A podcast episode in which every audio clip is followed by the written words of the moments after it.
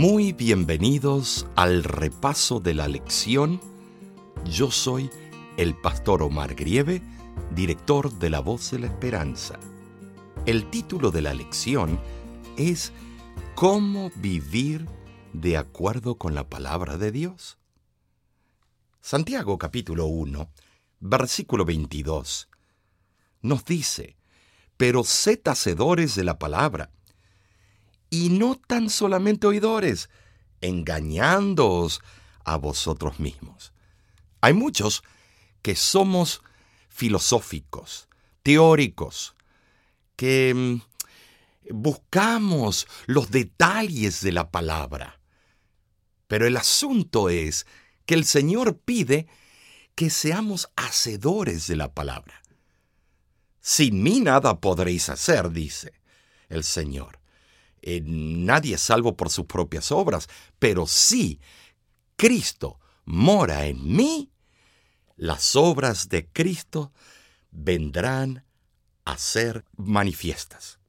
Una referencia vemos aquí, en este versículo, vemos al sermón del monte, eh, podemos decir.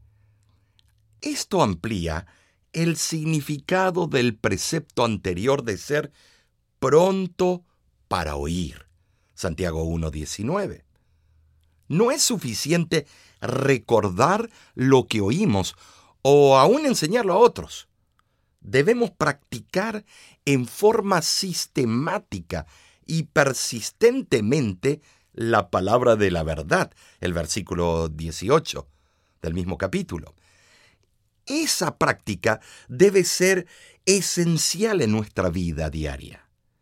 El apóstol Santiago concuerda de este modo perfectamente con las enseñanzas del apóstol Pablo. Algunos dicen que Pablo y Santiago es como aceite y agua. Uno de ellos era Martín Lutero, que odiaba la idea de que Santiago fuese eh, parte del Nuevo Testamento hasta el día de su muerte. Pero, estimados, el libro de Santiago trae un balance a todas las epístolas de Pablo. Y veamos ahora lo que dice. El apóstol Santiago, al concordar con Pablo, ¿qué es lo que dijo? porque no son los oidores de la ley los justos ante Dios, sino los hacedores de la ley serán justificados. Interesante que las dos cosas van juntas. La justificación por la fe nos lleva a la obediencia. ¿A quién? A los preceptos del propio Cristo, que escribió con su propio dedo en el monte Sinaí las dos tablas de la ley. El mal radica en solamente oír y no proceder a aplicar la palabra a la vida. El oidor se engaña a veces a sí mismo cuando razona que para salvarse es suficiente escuchar la palabra, o debatir mucho acerca de la verdad, o ser miembro de la iglesia. Pero, estimados, en el cielo no van a entrar los buenos, van a entrar los que se han revestido de la justicia de Cristo, porque hay buenos budistas, buenos maometanos, hay buenos ateos, hay buenos evolucionistas. Yo te puedo mostrar algunos o algunas personas que son espiritistas, pero son vegetarianos, acérrimos, veganos, pero toda su filosofía son espiritistas, son gente buena, pero no se salvarán si no entregan su vida a Cristo y renuncian al error. Eh, debe haber una completa transformación de la vida por el poder del Espíritu Santo, el único que da fortaleza a los creyentes para que sean hacedores de la palabra. Para llegar al cielo hay que ser más que bueno hay que revestirse con la justicia de Cristo. La primera se imputa, la segunda es impartida. Estimados, justificación por la fe, somos justificados y luego caminamos toda nuestra vida en el camino de la santificación por la fe. La palabra viva de Dios siempre será viva gracias al poder del Espíritu Santo. En Filipenses 2.12 al 16 nos dice cómo debemos vivir la vida cristiana, y es meritorio que lo leamos. Sepultados con Él en el bautismo, en el cual fuisteis también resucitados con Él mediante la fe en el poder de Dios. Fe en el poder de Dios, que le levantó de los muertos. Y a vosotros, estando muertos en pecados y en la incircuncisión de vuestra carne, os dio vida juntamente con Él, perdonándoos todos los pecados, anulando el acta de los decretos que había contra nosotros, que nos era contraria, quitándola de en medio y clavándola en la cruz. ¿Qué decretos? Las leyes ceremoniales, rituales. Porque el mismo contexto inmediato lo explica y el amplio contexto lo corrobora. Y despojando a los principados, y a las potestades, los exhibió públicamente, triunfando sobre ellos en la cruz. Por tanto, nadie os juzgue en comida o en bebida, o en cuanto a días sábados, o luna nueva, o días de reposo, o días de fiesta. Estimados, aquí no está hablando del sábado de la creación, está hablando de los sábados ceremoniales que caían de acuerdo al calendario hebraico, a veces en un lunes, en un martes, miércoles, jueves, dependiendo el año. Eran fiestas ceremoniales y se los llamaban Shabbats, también importantes para los ritos y las ceremonias. Pero el sábado de todas las semanas, desde el primer día de la creación hasta el séptimo día, ese sábado no se puede sustituir, no puede ser quebrantado, no fue abolido. Lo único que fue abolido es la ley a orden de ritos. Notemos que los versículos comienzan diciéndonos que lo más importante es, e, ser copartícipes de la muerte de Cristo por medio del bautismo. Luego nos presenta el poder de Cristo para resucitarnos. Todo esto habla de un triunfo total sobre el pecado, cómo debemos vivir nuestra vida triunfando, triunfando la palabra viva de Dios en nosotros y la influencia del Espíritu Santo nos hará triunfadores sobre el pecado. Hay seis puntos relevantes sobre este tema. Primero, la muerte precede al entierro. Cristo depuso su vida antes de que fuera sepultado en la tumba de José. Antes de que el cristiano pueda ser sepultado con Cristo, debe haber sometido su vida a Cristo y morir a su yo y al pasado. ¿Estamos de acuerdo? Número dos, habiéndose despojado de sus prácticas pecaminosas, al aceptar a Cristo en sus corazones y habiendo testificado de ese cambio al ser bautizados, los colosenses podían considerarse entonces como muertos a sus pecados. Número 3.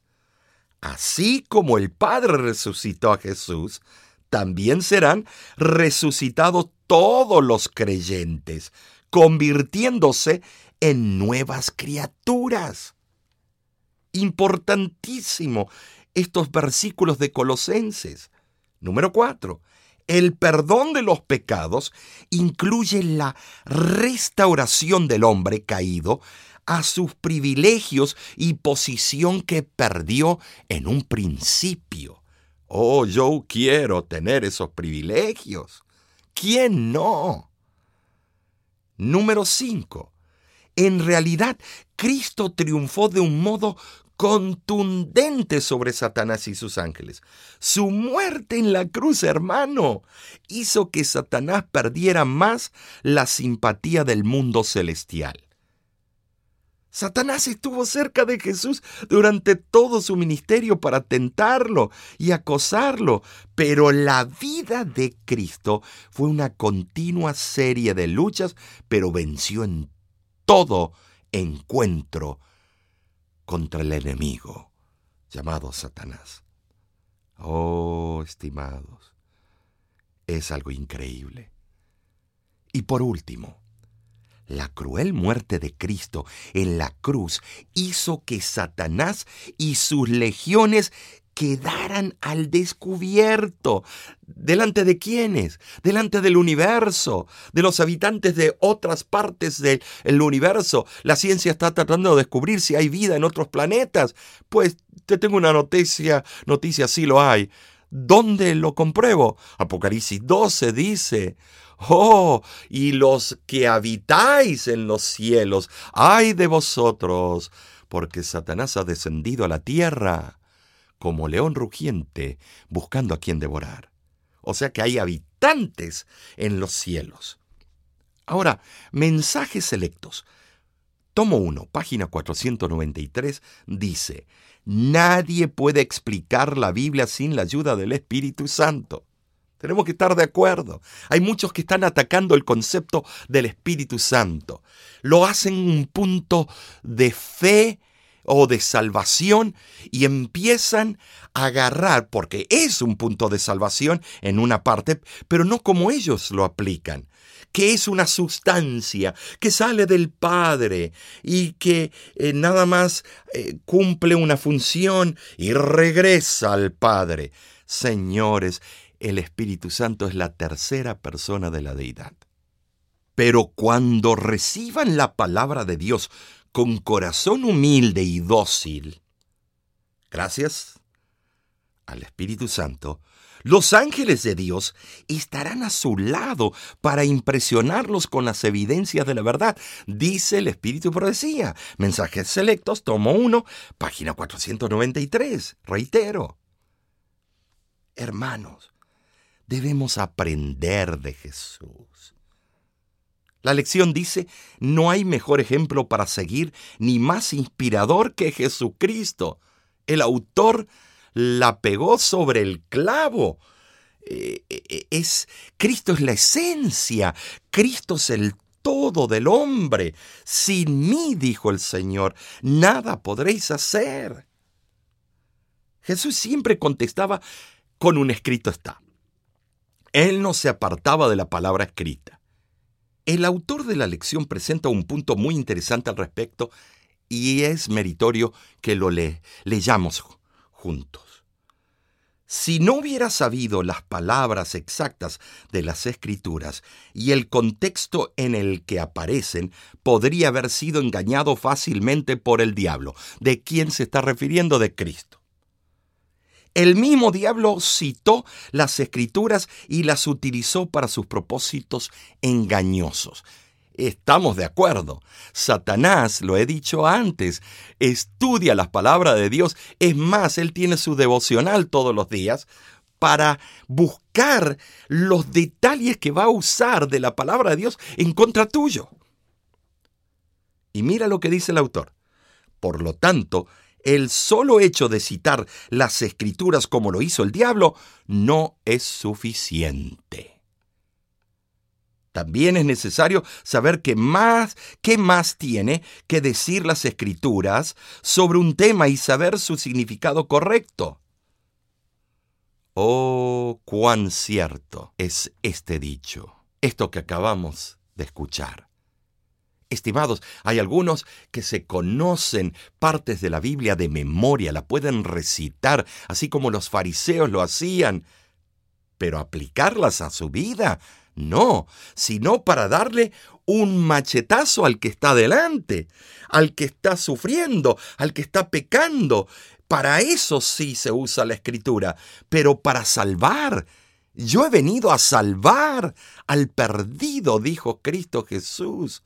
Cuando estamos en el ámbito de una junta, cuando estamos en el ámbito eh, de una junta administrativa, cuando estamos en el ámbito hablando de un pecador que se está considerando para sacarlo de los libros de la iglesia, Debemos siempre recordar que Cristo vino a salvar y debemos siempre tratar de caminar la milla larga, no la corta, para salvar un alma.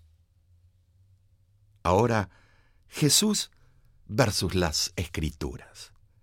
Juan 5, 45 al 47 nos dice, no penséis que yo voy a acusaros delante del Padre. Fíjese que Cristo no es el gran acusador, es Satanás.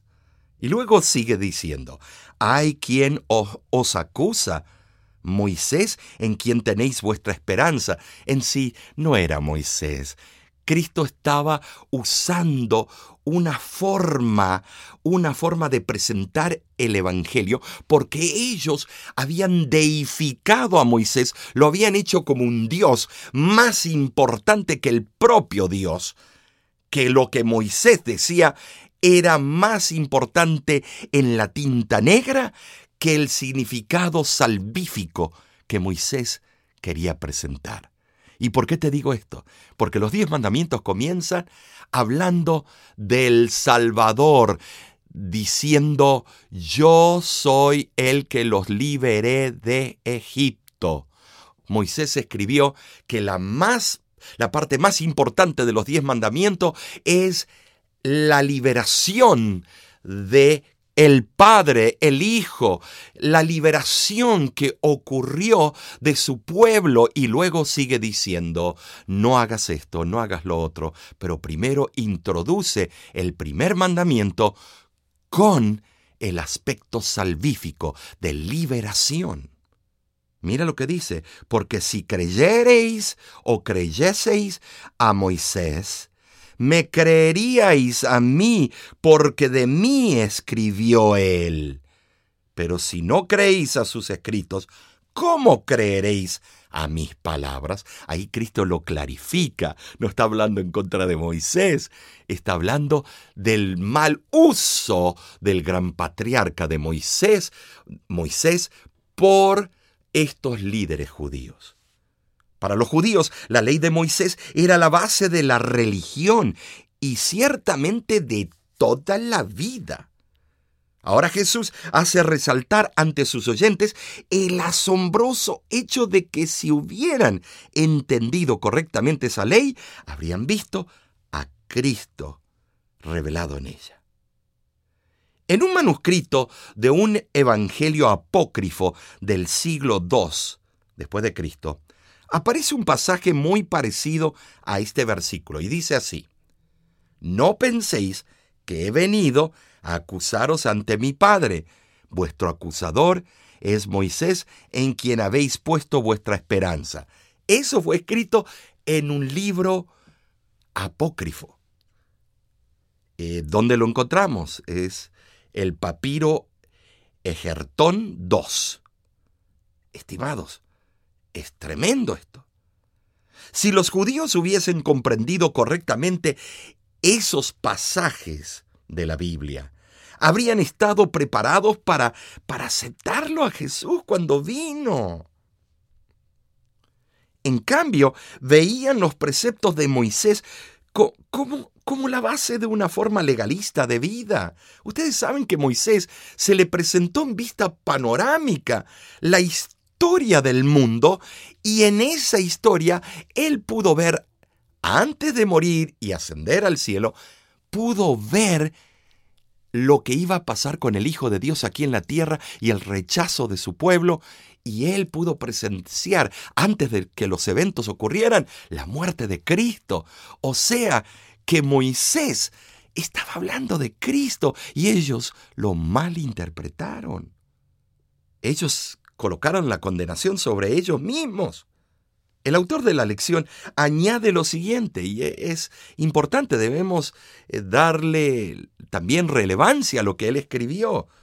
Utilizar la autoridad de Jesús, dice, para descalificar la Santa Biblia o para denigrar algunas de sus partes como no inspiradas, quizás sea una de las críticas más sutiles a las escrituras y sin embargo es la más peligrosa porque se hace en el nombre mismo de Jesús. Hay tantos grandes profesores de Biblia, doctores eh, en Europa, en, diferentes eh, religiones o universidades religiosas.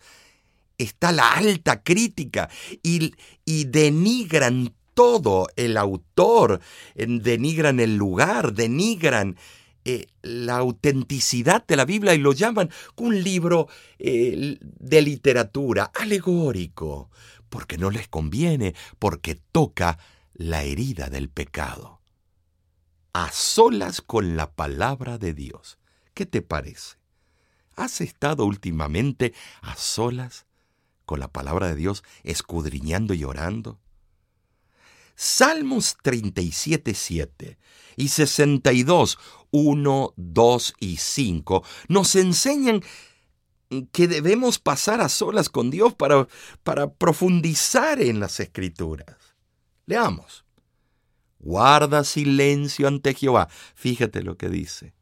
Y espera en Él no espera en un profesor de tal universidad o de tal universidad, sino espera en Él. Él tiene la última palabra y si alguien te dice que no, es un falso maestro. No te alteres con motivo del que prospera en su camino, por el hombre que hace maldades. Estad quietos y conoced que yo soy Dios. Fíjate que eh, vuelve a repetir estos versículos. Seré exaltado entre las naciones. En Salmos 46 es llamado el Salmo de Lutero. ¿Por qué?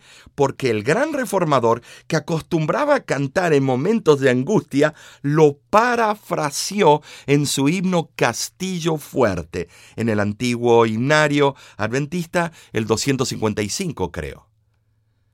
Este salmo es un glorioso himno basado en el tema de la seguridad que el pueblo de Dios puede disfrutar en medio de la agitación de los pueblos. ¿Y qué de la memoria y el canto?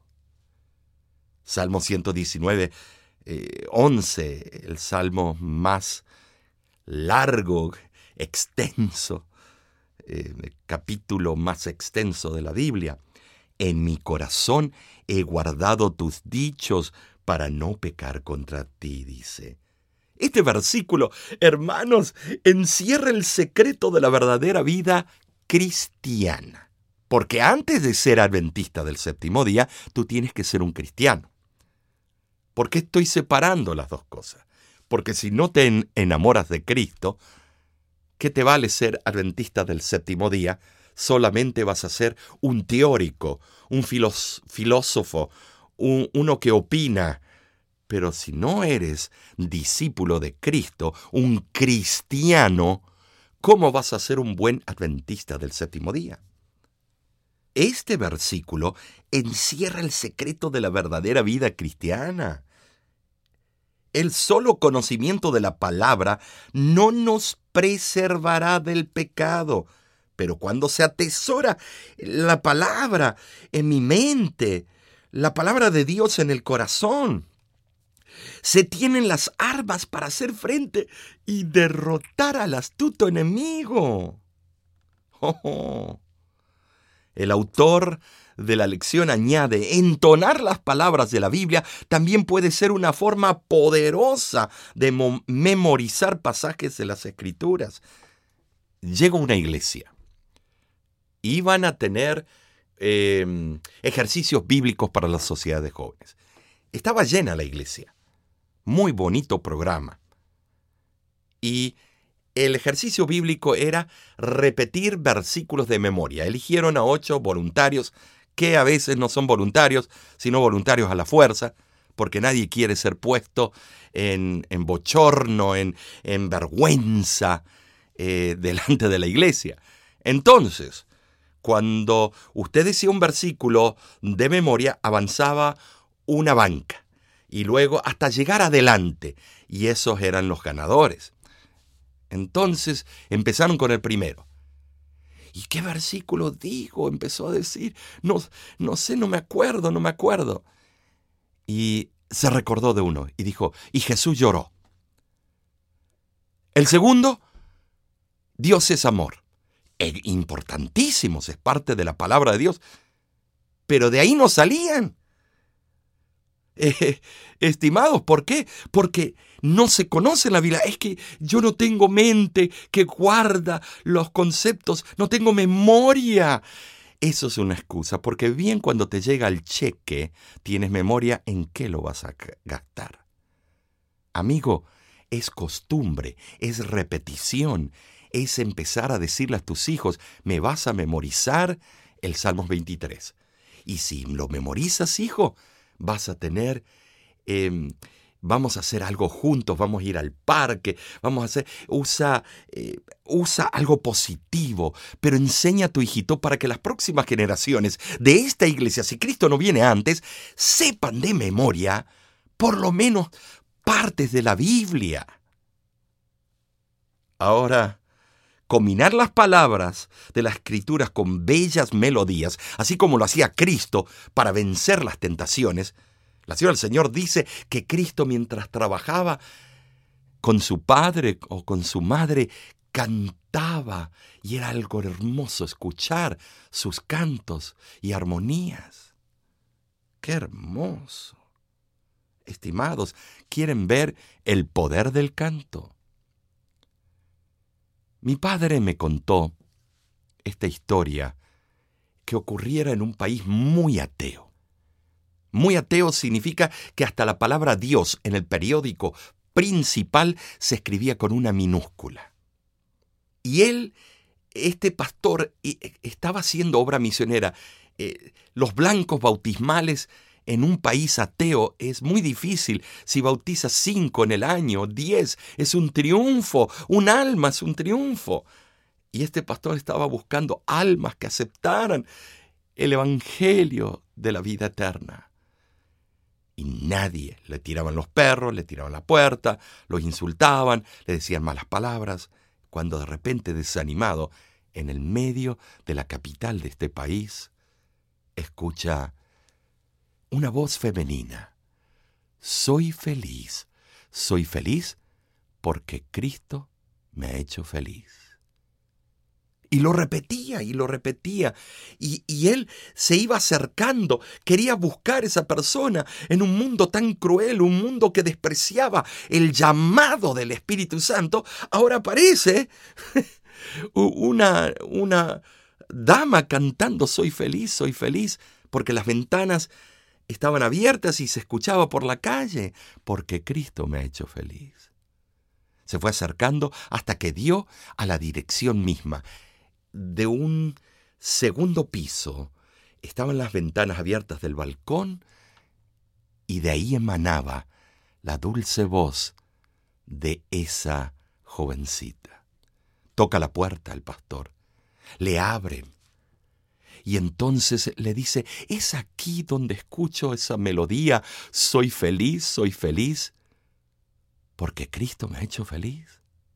Ese himno sí es aquí. Yo soy pastor. Eh, ¿Pudiera ver la persona, hablar y orar con ella? Claro, pase. Estamos en el segundo piso. Subió al apartamento y cuando entra encuentra a una niña en una silla de rueda especial conectada a tubos porque desde el cuello para abajo era paralítica no podía moverse. Y esa niña, que no tenía esperanza para casarse, tener hijos, tener una carrera, ser una abogada, ser una doctora, ser lo que ella hubiera querido o añoraba, esa niña, su única esperanza, lo reflejaba en un canto. Soy feliz, soy feliz, porque Cristo me ha hecho feliz. Estimados, La música forma parte del culto tributado a Dios en los atrios celestiales. Y, dice la sierva del Señor en Patriarcas y Profetas, página 645.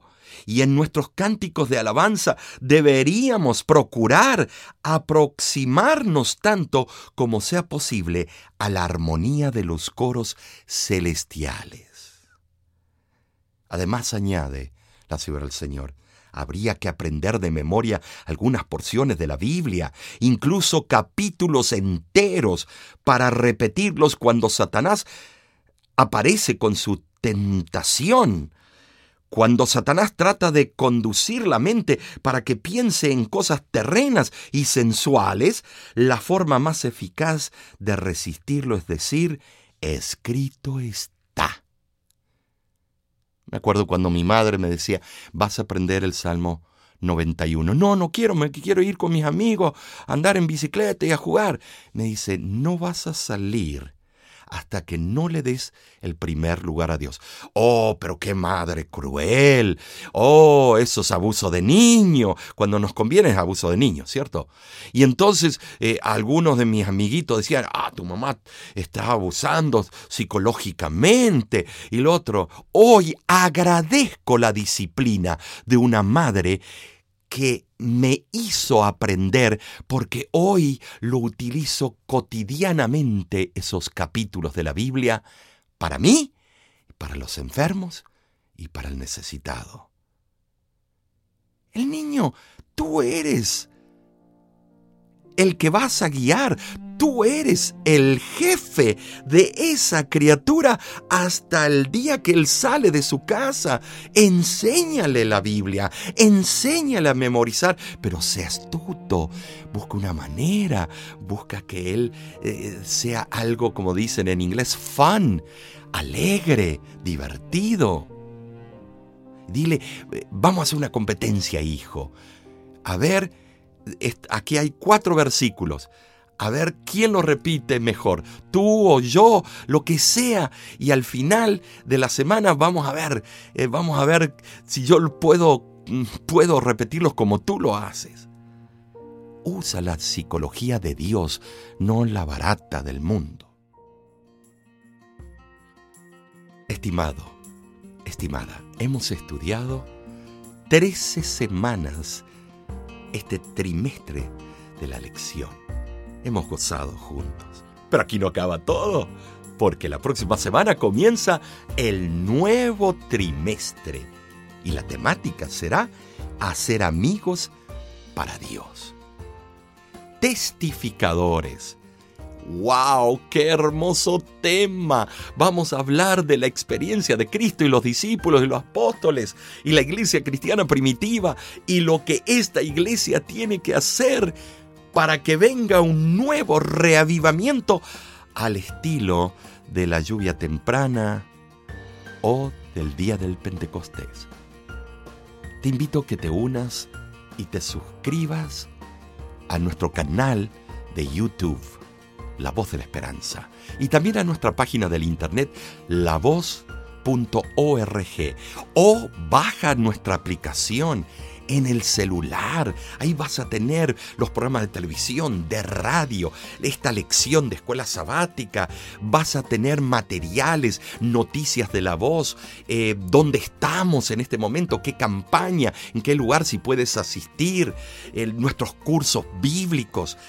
Baja la aplicación, invita a otros a bajar la aplicación. Es importantísimo utilizar la red social y los adelantos de la ciencia.